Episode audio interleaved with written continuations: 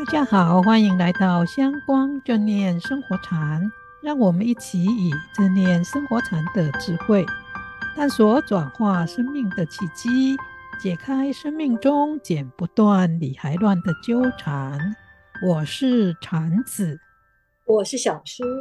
今天的主题是公案故事中的生活智慧。又到了每月一禅的时间，今天我们会分享两个禅宗的故事，希望借着这些故事中的智慧，我们能够找回自己真正想过的生活，并且找到减少烦恼的契机。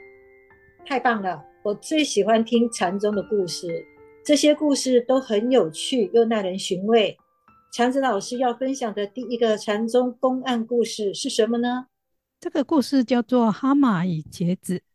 话说从前有一位和尚，他一生持戒非常清净，除了不杀生，日常中也很重视保护动物。有一天晚上，他从外面走回自己的房间的时候呢，觉得自己好像踩到了什么东西。被踩到的东西不仅动了一下，还发出爆破的声音。老和尚觉得他可能是踩到了一只他常常看到的蛤蟆，因为这一只蛤蟆已经大肚子怀有其他的小蛤蟆，所以他踩下去的时候才会发出肚子爆破的声音。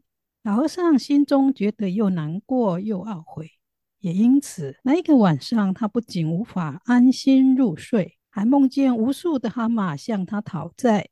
老和尚也因此吓醒。决定明天早上要去向这一些蛤蟆道歉、求忏悔，并且超度他们。第二天一大早，老和尚就等不及回到昨天踩到东西的地方，想去找那只蛤蟆的尸体，但东找西找却找不到，只看到一条被踩破的胖茄子。他不禁苦笑地摇摇头，没想到让他担心、害怕到睡不好觉的，竟然是一条茄子。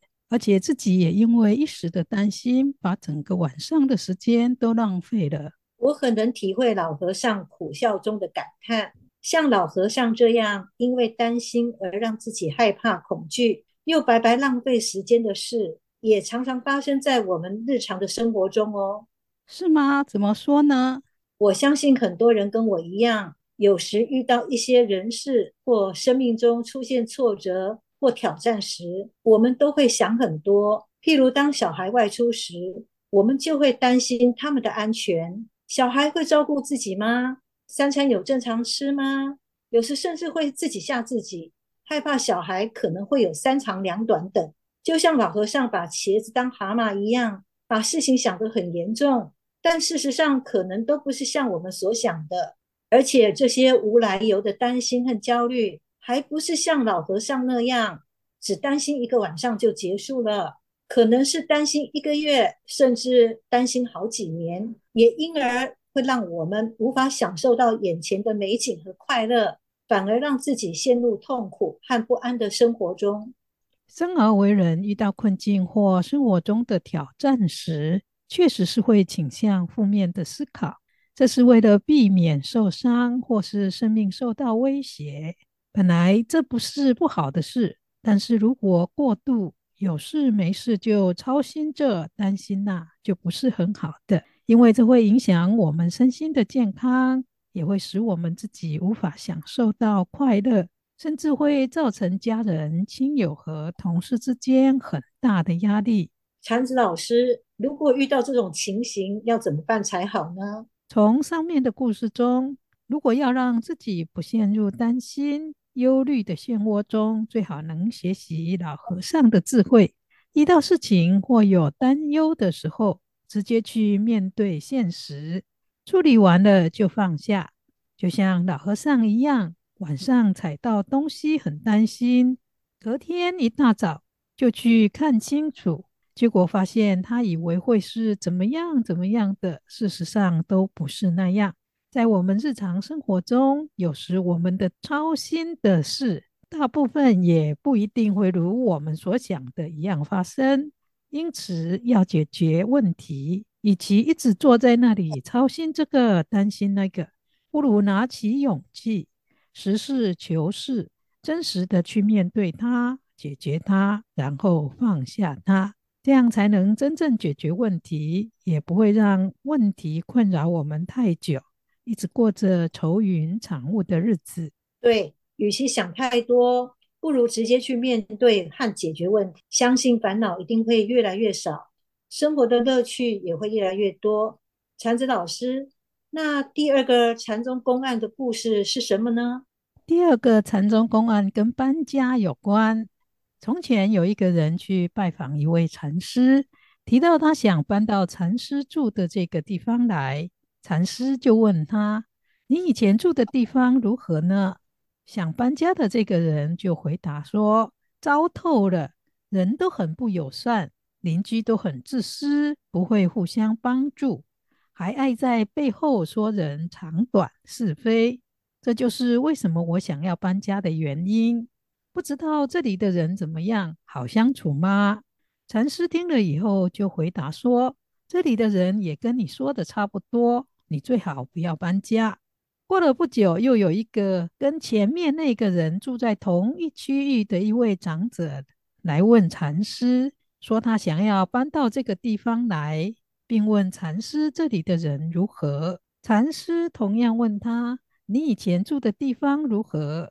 想搬家的这一位长者就回答说：“很好啊，人很友善，邻居也很热心，会互相帮助，互相关照。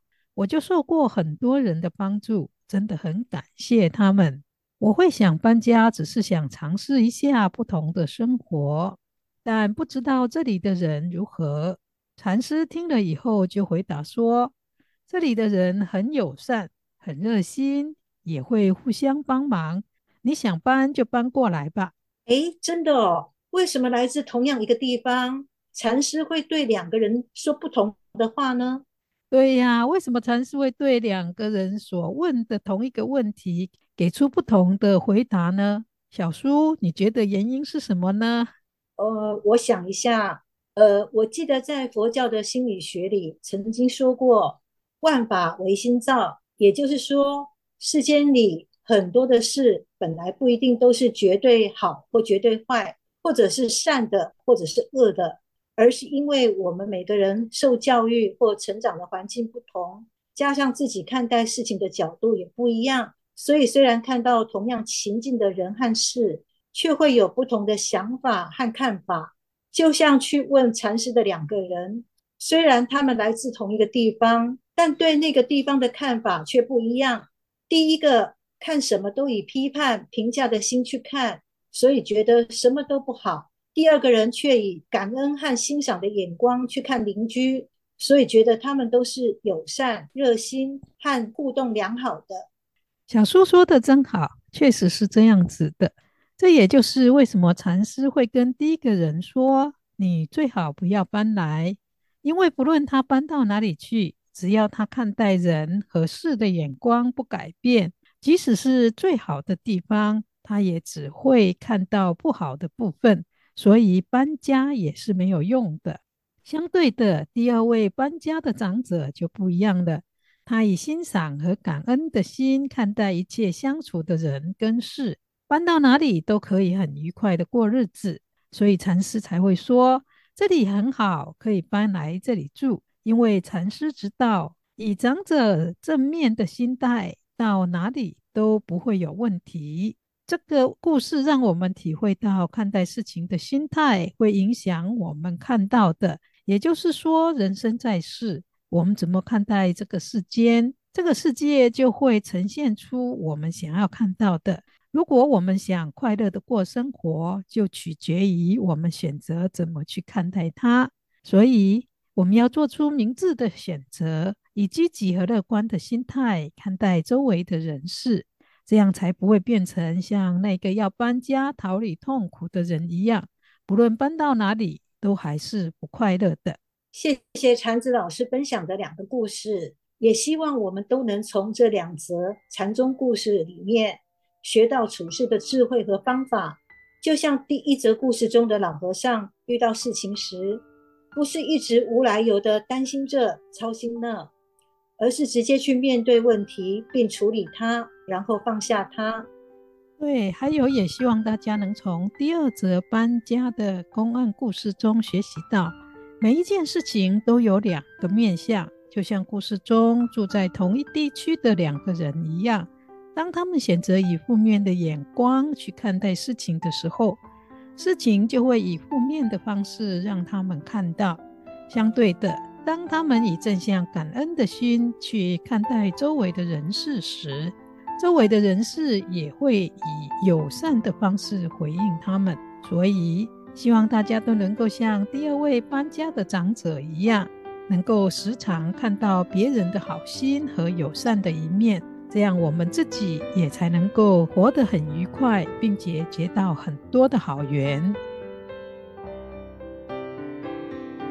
嗯，这真的是一剂快乐的好秘方。让我们一起学习这公案故事中的智慧，并应用在生活中解决困扰。节目也接近尾声了，祝福大家智慧越来越多，生活越过越顺心。也别忘了分享我们的节目哦。下周见，下周见。